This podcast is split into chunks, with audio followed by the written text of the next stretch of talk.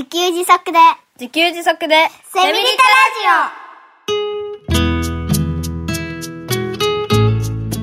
この番組は、パーマカルチャー研究所の三つくりゆうきが、自給自足で幸せなセミリタイヤ生活を送る知恵をお届けします。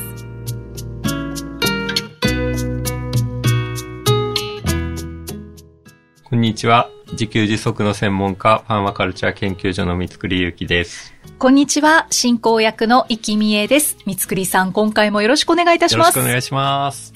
そして今回も税理士のあやままさんこと岡本由美子さんにお越しいただいています。よろしくお願いいたします。よろしくお願いいたします。さて今回はですね、税理士というお仕事について、あやままさんにお話を伺ってまいります。もうまずはズバリ、税理士とはどんな職業なんでしょうか？はい。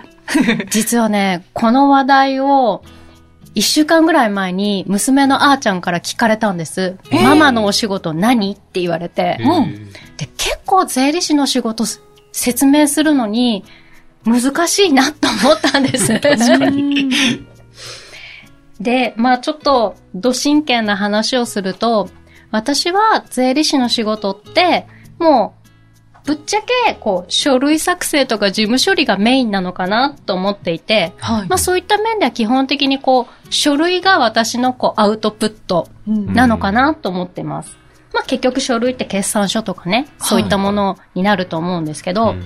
で、やっぱり税理士の場合は、今の現行のね、法律とかルールっていうのがあるので、そのルールを自分の中で解釈して、で、あと今まで自分がやってきた経験と、やっぱりこう、信念を持って、やっぱりそのお客さんが一番事業がいい形になるように提案するっていうのが税理士の仕事だと思っています。お客さんっていうのは、うん。経営者、社長。そうですね。経営者、社長さん、起業家さんが今の私のお客さんですね。はい。はいで、その中で結構こう、経営者さんに対して、いつも決算がね、終わった時に私がこう、かける言葉なんですけど、はい。決算書って、まあ、最終的には数字ばっかりが並んだものだし、やっぱりこう、一年間やってきたね、記録うんみたいなもんなんだけど、でもこの記録って、結構こう、一年かけてやってきたことを、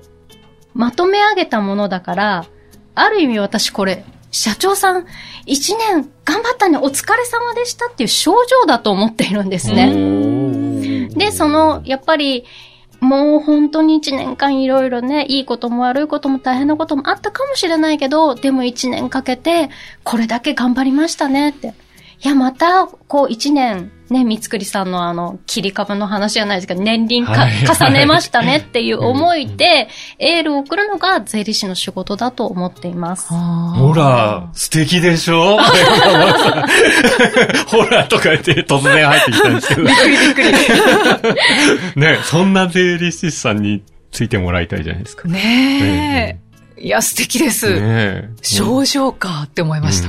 うん今超感動しちゃいました。ありがとうございます。よかったと思って。お願いして。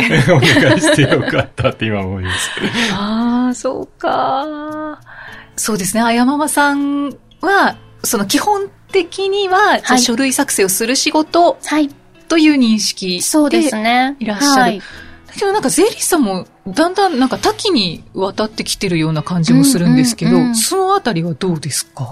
そうですね。やっぱり、うん、あのーいろんな、まあ、タイプというかね、いろんな仕事を、ね、やり方する人がいますし、うんで、やっぱり私も、そういった書類作成だけじゃなくて、やっぱり自分で、こう、やってみたい人、あの、会計をやってみたい人だったり、自分で決算書を作ってみたい人、あとは、そもそもこう、どうやって会社にお金を残すために、会社のお金を使っていったらいいのかっていうアドバイスくださいみたいな方もいらっしゃるので、今そういった方たちにアドバイスするっていうお仕事もやらせていただいています。ありがとうございます。だんだん見えてきました。はいそうなんです税理士というお仕事が。うん。あやままさん、どうして税理士になろうと思ったんですか？あ、はい。実はですね、私、あの、子供時代にお金って怖いなって、お金は恐ろしいと思った経験があるんです。はい。私のおじいさんが、おじいさんはあの、第二次世界大戦、戦争が終わった後、名古屋駅から歩けるところにですね、まあ、小さな土地買ったんです。うんで、その土地にお家を建てて、会社を建てて、で、そこで商売始めました。はい。で、まあ、昭和からちょうどこう平成になる頃、おじいさん亡くなったんです。うん。で、おじいさん亡くなって、なんとね、相続問題が発生しちゃったんです。で、なぜかっていうと、ちょうどおじいさんが亡くなった昭和から平成になる頃って、日本の経済のバブルが最後弾け切るぐらいの時だったので、うん。戦後にとっても安く買った土地が、めっちゃくちゃとてつもない価値がついていて。でも別に我が家の相続っておじいさんが亡くなってしまっただけで何か収入が入ってきたわけでもお金が入ってきたわけでもないんです。うんだけど相続税っていう税金を払わなくちゃいけなくなった。うんで、相続税は税金ですから基本的にお金で払わなきゃいけない。はあ、現金で。現金です。で、しかも法律だから支払い期限がある。なんか10ヶ月とかでしたよそうなんね。ですええあそう短い。短すぎますそうなんですよ。で、お金の問題って結構表面化した時には、うんこう手がつけられない状態があるよなんて話よく言われてるんですけど、本当にそれで言うと、我が家の相続は悲惨そのものでした。いやで、やっぱり私の両親はおじいさんが亡くなって悲しかったのに、うん相続のことが気になっちゃって、1年間泣くことすらできなかったんです。うん。で、その間、本当に家の中も、こう、なんかもうね、漫画でこうよく、あの、暗い家ってグレーアウトしてるじゃないですか。も うまさにそれで、あの、私の父親って昭和の人間でとっても厳しい人だったんですけど、もう常にこう眉間の間にシワができて仏頂面って本当にこういうこと言うんだなっていうぐらい だったし、もう母はどんどんどんどん目の下にクマができてってうわ、砂が小さくなってって、っていう状態で、私、そうですね、2、3回覚えてるだけでも家出しました。家の空気に耐えられなくなって。ええあ、そうだ、山田さんがそう家出したんだ。そうなんですよえあの、何歳ぐらいで中、中学とかそう、中学生ぐらいの時ですね。へ家出しましたね。もうそれぐらいこう。で、私の両親は昭和の人だからっていうのもあるのかもしれないんですけど、お金の話ってタブーだと思ってたんですだから当然子供の私にもお金の話はしなかったんです。はい、はい。だから私は何か大変なことが起こっている。お金のことでうちが大変なことになっているっていうことは分かったんだけれども、私の両親は今、相続でどういう状態になっているのか、これからどうやって解決するのかっていうのを話すことはなかったので、うんとにかく大変なことが起こってる。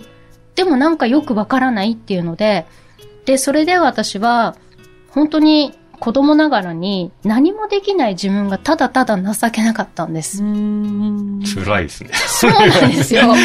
今こうやって明るく話してるんですけど、はいでも本当にそうで辛くって、で、その時に、こんなに何か悪いことしたわけじゃないのに、もう一年前までみんなで楽しくご飯食べていたのに、こんなにこう毎日毎日暗い食卓で、で、それでこうみ、みんな別に喧嘩してるわけじゃないのに、シーンと静まり返った、こう、生活を送ってる時に、あ、こんなに日常の生活を変えてしまうお金って怖いな、恐ろしいなって思うようになりました。ううんん。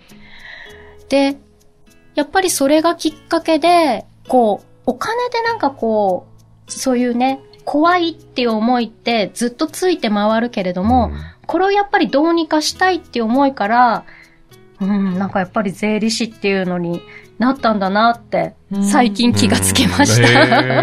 そうなんですね。あ、だからね、その中学時代の怖さがあるんだけど、はい。それを払拭できる仕事ってですよね。そうなんですね。ねそう。すごい歴史ありって感じですね。本当ですね。なんか逆にもいきそうな気はしますけども、うんなんかお金のこと考えなくていい、うんうん仕事にとかうんうんなりそうですけど、うんある意味立ち向かうね。人生を選んだというか。そうですね、えークリアにしたいみたいな。そうですね。で、やっぱり、そうやってこう、お金に向き合いたくないなっていう、やっぱお金って怖いから、向き合いたくないと思った時期もあるんですけど、でもね、やっぱりその、向き合いたくないって思えば思うほど、なんか神様って不思議なもので、なんかこういろいろ試練与えてくるんですよね。ついて回りますよね。そうねうんだから、もうこれ、やっぱりこう、向き合うしかないなって思って、うんっていうところですね。はあ、そんなことがあったんですね。す、すごい理由でした。すごいですね。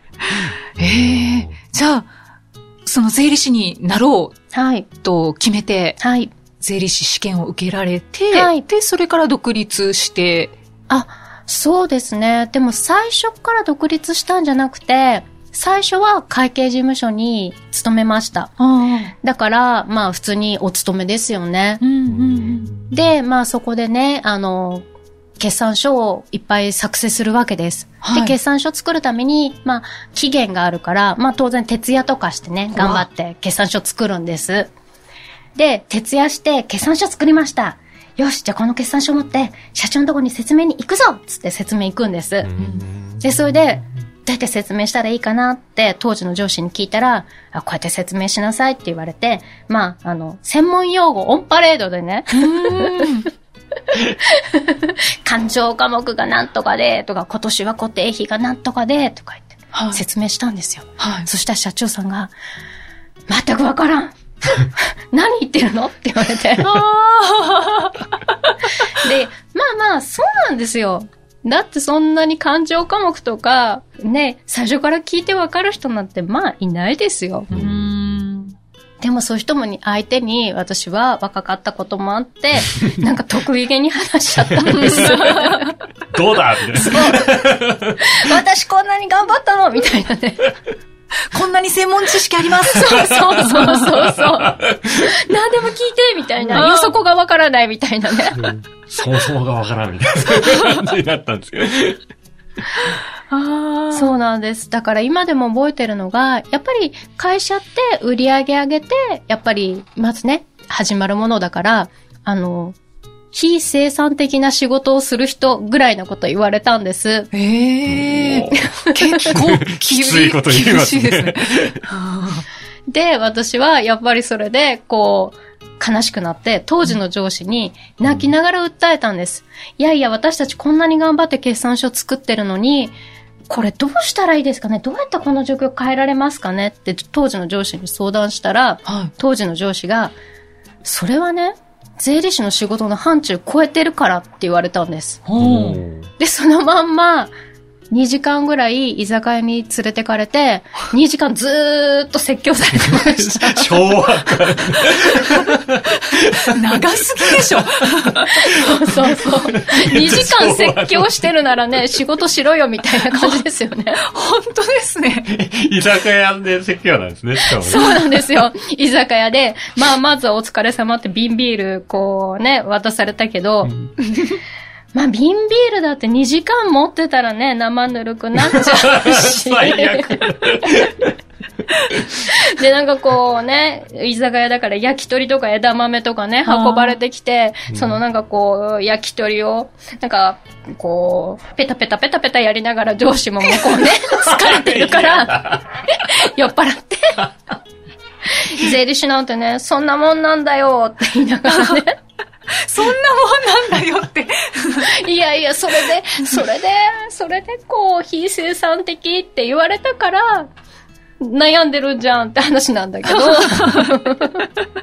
ー、これはきつい飲み会説教ですね。ねえ、いや、そう、1対1だったんですか？その時、えっ、と、上司と先輩と私の3人で、はいまあ先輩もだからもうそれ聞きながら、ずーっと隣でこう黙って、そうですよね。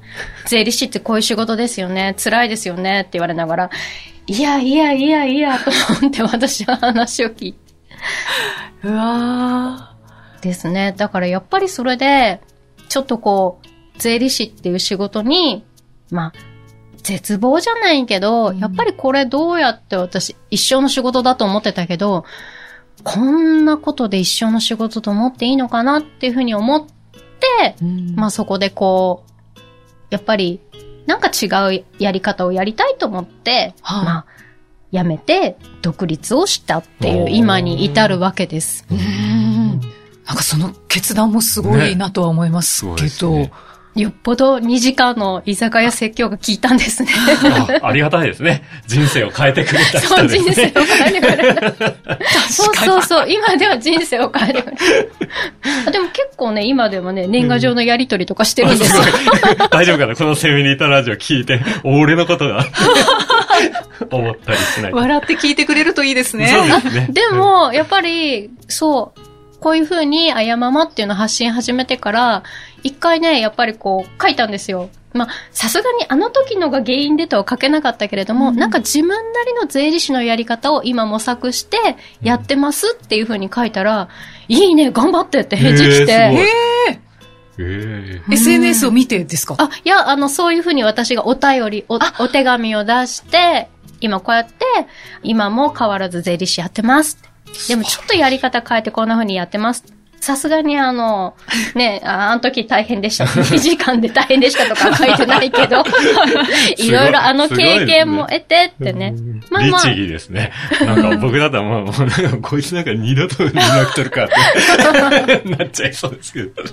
その気持ちもわかります。まあきっといい人だったんでしょうね。ああ、そうですね。なんかその断ち切るほどでもないみたいな。ねああ、うんそうでしたか。で、今、独立して。そうですね。だからやっぱりその時の経験があったから、やっぱりこう、さっき決算書の話も出ましたけど、やっぱりその説明をするときには、どうやったらこう、お伝えできるかなとか、あと何がやっぱりこの社長さんにとってポイントなのかっていうことは考えるようにしてますし、はい。今、私4歳の娘がいるんですけれども、やっぱり4歳の娘でもわかるように伝えていくっていうのが、これから私がやっていきたい一つなんじゃないかなと思って、うんはい、やっています。ありがとうございます。じゃあ、どんな時にやりがいを感じますか？それはね、もうあの、税理士をやってることによって、本当にこう、素敵なご縁が感じられるようになったんです。やっぱり普段生活してると、こう、なかなかね、私いろんな方に会う機会ってなくって、だけど、この税理士をやってることによって、まさしくね、三つくりさんのように、だって、自給自足の生活で、そのタイのね、パーマカルチャーに行って、その精神を北海道の札幌で やってらして、で、会社設立して、こんな素敵な方、なかなか私のそばにいないですよ。確かになかなか出会わないですそうよね。なんですよ。だからやっぱりこれが、あの、私の税理士としての醍醐味というか、やりがいだと思ってます。はあー素敵なこう人脈に出会えるってい。いうのが。そう。あー本当こんなご縁、もう、もうありがたいですよね。拝んでます。今、三つくりさんに向かって拝んでます。そうなんですよ。思わずね、もう動作が出ちゃいます。まあ確かに、うんね、そういう、こんな変な人はなかなか会わないかもしれないですね。いや、変な人とは思ってないです。そうそうそうそう。いやいや、へえ。やっぱ好きなことをされてるなっていうのがもう全面に感じますよね。うん。信念持ってありがとうご。ざいます。三つくりさん、あの、はい。どのようなきっかけで、はい。あやままさんに会社の税務をお願いすることになったんですか？そうですね。これはね、なかなか面白い出会いと言いますか。うんとね、はい。まあ、パーマカルチャー研究所でブログやっっているんですけど、あの、まあ、僕も情報発信を学ぶ講座にずっと参加してるんですよね。うん。で、僕は2021年の11月ぐらいからそこに参加をしていて、はい今も参加してるんですけど、あやままさんがね、多分2022年の春ぐらい。そうです。春です。はい。うん。だから少し遅れて、僕の後に入ってきたんですよね。はい。うん。で、まあなんか、あ、すごいことをやってるなと思って見ていて、はい、で、えっとね、その年の7月か8月、夏に北海道合宿をしようと、その講座でね。はい。うん。その情報発信講座の仲間で、北海道合宿しようってなって、札幌で集まったことがあって、うんその時にあやままさん初めてリアルでお会いしたんですよね。はい。はいはい。で、でね、まあ当時、あやままさんは、そのお金の学校っていう情報発信、当時っていうか今もお金の学校のね、情報発信されてますけど、これからそれをね、大きくしていきたいですって 言って、なんかね、当時はまだなんか、あの、私初心者でどうしたらいいかわからないみたいな感じで。そうだったんですよ、ね。やりたいけれどもどうしようって悩んでいてうん、三つくりさんにも、なんか、すごい私不安なんですみたいな。ね。そうなんですね。うん。で、まあ僕はちょっとブログはそれなりにやってたんで、あやままさんが結構僕のところに結構聞きに来てくれて、はい。まあ当時ね、あの、うん。ご家族で参加されてて、はい。あーちゃんもね、そこで仲良くはなったんですけど、うん、結構聞きに来てくれて、どうしたらいいですかな、はい。とかっていう感じで来てくれてたんですよね。うん。で、まあいろんな話したんですけど、まあまさに前々回話した覚悟ですよ、みたいな話とかもそうそうそうそうしたりして。そうだったんそうなんですでよ、。その時って全然ただ講座の仲間なんですよね。うんで、税理士さんやってて、あ、すごいなっていう講座の仲間だでしかもね、その時ね、会社作るとかあんま考えてなかったんですよね。あ、えっ、と、うん三つくりさんあ、がですね。僕がね。はい、はいうんうんで、なんかそこからまあ、また時は流れ、あの合宿を機になんか山間さんの発信がなんかすごいことになってる、な、なっていったんですよね。うん。で、いや、すごいなって思ってて。で、僕が今年の3月に会社作りますって言って、で、まあ、会社作るならじゃあ、その講座の先生にね、はい。あの、いろいろ相談してたんですけど、会社作るならやっぱり税理士さんつけないとね、みたいなことを言われてて、うん。そしたらもう、もう僕の中でもうあやままさんしかいないですよ。もう、もうやるならあやままさんしかいないでしょ。ありがたかったです。で、そう当ですよね時、当時っていうか、僕今でもそうですけど、税理士のイメージがね、なんか、厳しい、怖い、無表情なおじさん、っていうイメージが。おじさんなんだ。で、あの、これイメージですよ、僕のね。なんか、これって経費になりますかって言ったら、それはなりませんよ。って、冷たく言い放たれるみたいな、そういうイメージがある。なんか、もう、もう絶対無理、絶対無理って思って、もう絶対謝るさん以外いないって。って感じでしたね。はい。そんな感じでもう、うん、謝まさんに、しか、しかいないっていうかね。はいはい。そんな感じでお願いしました。ああ、じゃあもう、運命的な出会いというか。いやーもうありがたいですね。はい。そうでしたか。三つくりさん、じゃあ、はいあやままさんに税務をお願いされて、いかがですか？あ、もう、もうありがたい。ねまあ、まあ、雰囲気 聞いてわかると思いますけど、はいはい。とても助かっているんですけど、まはいあ、特にね、やっぱり、あの、まあ、この仕事、このパ株式会社パーマカルチャー研究所は、ネットを通じてね、情報発信しながら、で、オンラインで講座をやったりしているんですよね。はい。で、それってね、多分、分かってくれる税理士さんあんまいなさそうっていう印象があって、な なんか、ある意味、その、なんかオンラインで講座をやることが仕事ですって、なんか、ちょっとよくわかんないじゃないですか。うんあの、特に、その、古い方々にわかんとってないですよ。みたら、わかんないですよわかんないね。ですよ。だから、な何やってんすかそんなって、怒られそうなイメージがまた あるんですけど、あやままさんは自らも情報発信されているので、うんこの、このね、情報発信をしながら、オンラインで、あの、仕事をしていくっていうことにすごい理解ある。理解あるっていうか、まあ、一緒に、一緒に一緒にやってますからねやってますからね。講座でも仲間として一緒にやってるので、もうその辺が通過だっていうのが、もありがたくて。で、まあ、あとね、あの、ありがたい、めっちゃいろんなことを教えてくれますし、ありがたいのはね、経営方針をね、先に聞いてくれるんですよね。おあの、お金がどうとか、節税がどうとかいう話から始まりそうな感じですけど、確かに。どういう、うん数年後、どういう会社にしたいかみたいなね、そういうことから聞いてくれるので、あ、そうかっていう感じで。うん。うんうんなんか、その辺がね、あの、すごくありがたいなと。めっちゃ話を聞いてくれる。だから、僕のもともと持ってるその税理士イメージ、そんなの経費になりませんっていうので、全く違うので、非常に助かってます。はあ。じゃあ、あやままさんから見て、三つくり社長の経営はいかがでしょうか？はい。まあ、あの、三つくりさんとは、まだね、一年も、あの、経ってないんですけれども、あの、出会ってからは1年以上経ってるんですけれども、実際そのね、税務のって話をし始めてから1年経ってないんですけれども、いやもうね、こう、毎回毎回質問のレベルがどんどん上がっていくんですね。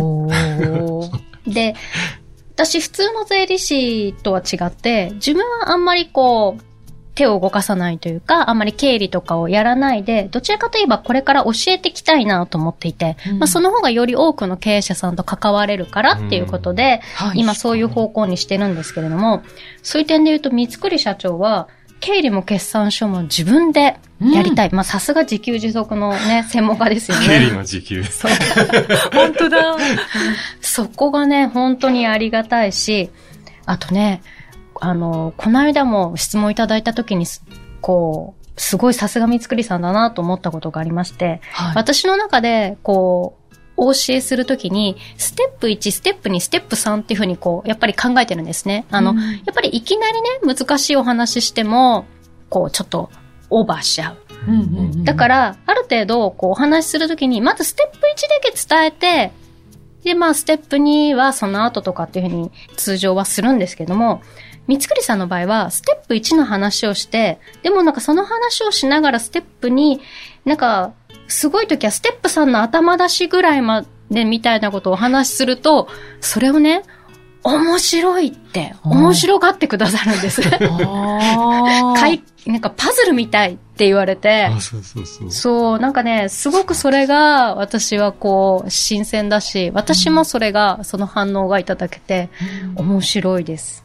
う ん税理士さん向いてるんじゃないですか？そっちが。いやでもね、なんかね、あの、まあ、東京電力時代に、その会社の決算書を見るのが好きだったっていうか、なんかいろんな数字が並んでて、これどういう意味かなっていうのがあったんですよね。で、会社を作ったら、その当時見てた決算書が自分の会社にも決算書っていうものができることが気づき、めっちゃ面白いこれって、あ、この数字どうなんだろうってね。で、あ、これとこれがあってここに来るわけか、みたいなのがパズルみたいなんですよね。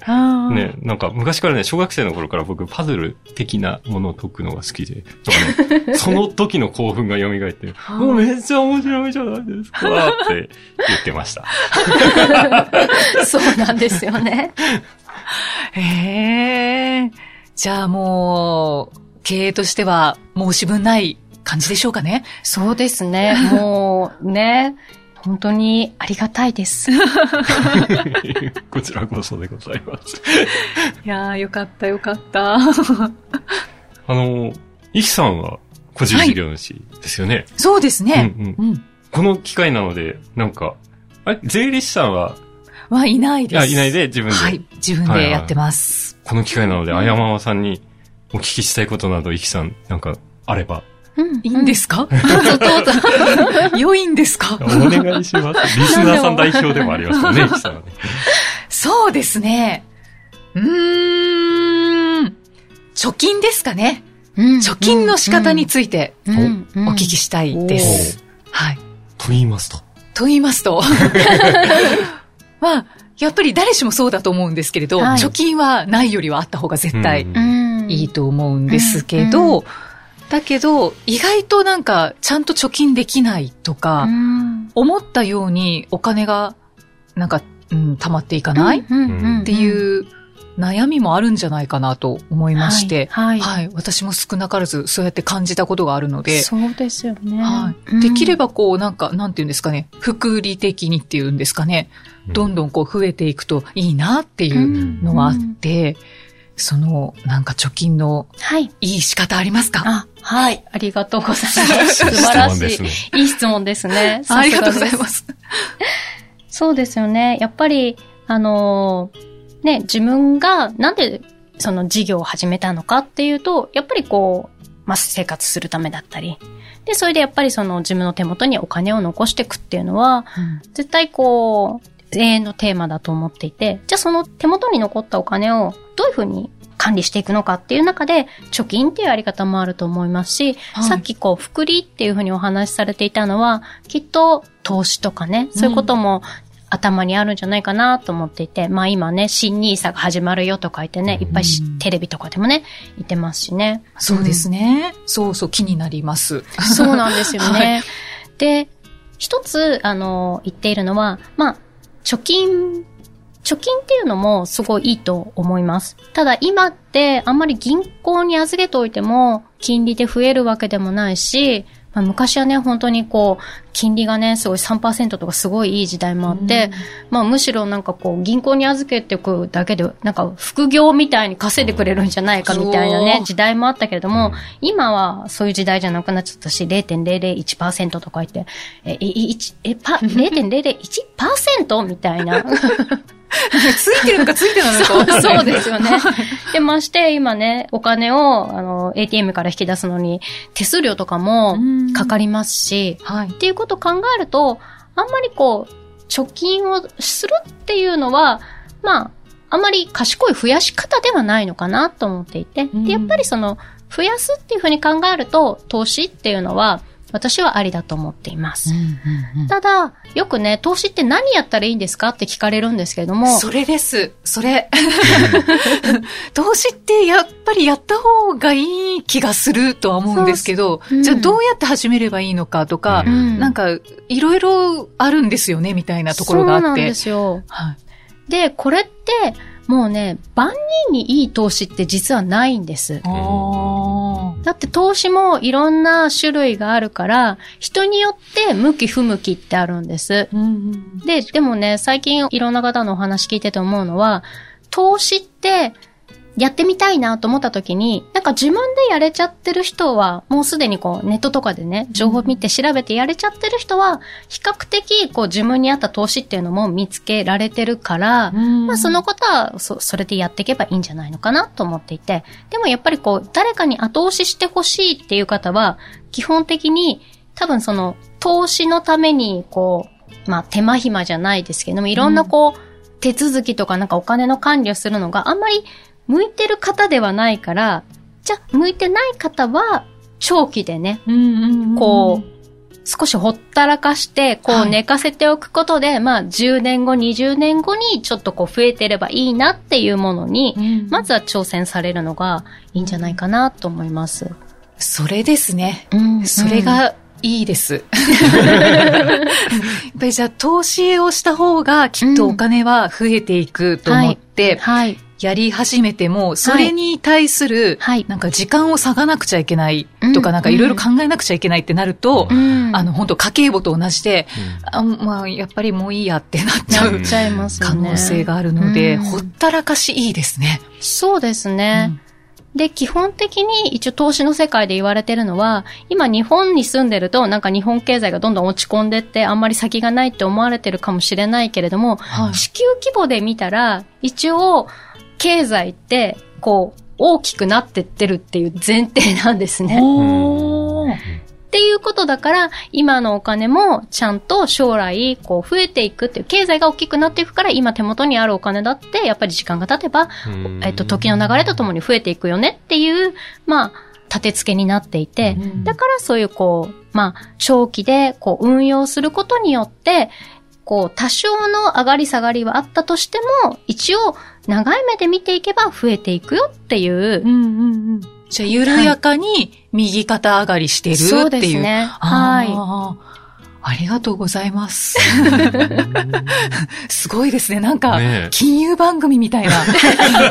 これ何でしたっけ？自給自足の仕組みみたいな。なんかちょっと真逆な感じですけど。金融番組。ねえ、いやー、でも勉強になりましたう。ん、ありがとうございます。とんでもないです。ありがとうございありがとうます。ございます。確かに、地球規模で見ると経済大きくなってて、うん。だから、長期的に見ると増えていくはずっていうのは、うんもう確かにそうだなって感じしましたね。うんうんすごい納得感あります。うんありがとうございます。だからなんかちょっと安心が出てきますようね。んじゃあうん、いいんだな、やってもっていう。うんうん、そうですね。はい。ええありがとうございます。ありがとうございます。でも、これまでのお話で、えあやままさんに税務の相談してみるといいかもって思っている方もええきっと少なからずいらっしゃると思いますので、税務の相談をしたいという場合は、あやままさん、どちらにお問い合わせができますでしょうか？はい、ありがとうございます。えっ、と、私、ブログを作っておりまして、そのブログのお問い合わせのページからですね、はい、あの、メッセージいただければ、対応させていただきたいと思います。あはい。ありがとうございます。りがとうございます。じゃあ最後に、リスナーの皆さんにメッセージをお願いいたします。はい。そうですね。なんかこう、自給自足の、こう、ね、専門家の番組に行って、税理士が何を話せるんだろうっていうのをね、実は、あの、思っていたんです。でも、やっぱりそのね、お金との向き合い方っていうことで、こういうこう、テーマをいただいて、あ、やっぱりなんかこう、ね、本当に、ご縁って本当に素敵だな、面白いなと思っていて、ね、なんか本当にリスナーの皆さんにもね、なんかこう、こうやっていっぱいこうメッセージいただいて、こうね、お二人が読んでいるのを私も放送聞かせていただいてるんですけど、ちょっとそのありがとうござい聞いていただいてるんですね。リスナーさんなんですね。そうなんですよ。私も 一リスナーとして、はい、あの、参加させていただいて本当にとっても楽しかったです。ありがとうごあざいりがとうごます。ざいます。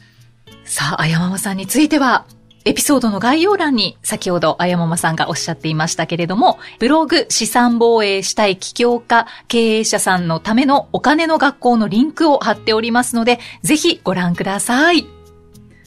ということで、ありがとうございます。ね、もうたっぷりのお話でしたね。ねえ、はいよかったですね。ねえ大満足ありがとうございます。ありがとうございます。2回にわたって税理士のあやままさんこと岡本由美子さんにお越しいただきました。あやままさん、ありがとうございました。ありがとうございました。そして三つくりさん、ありがとうございましたあ。りがとうございました。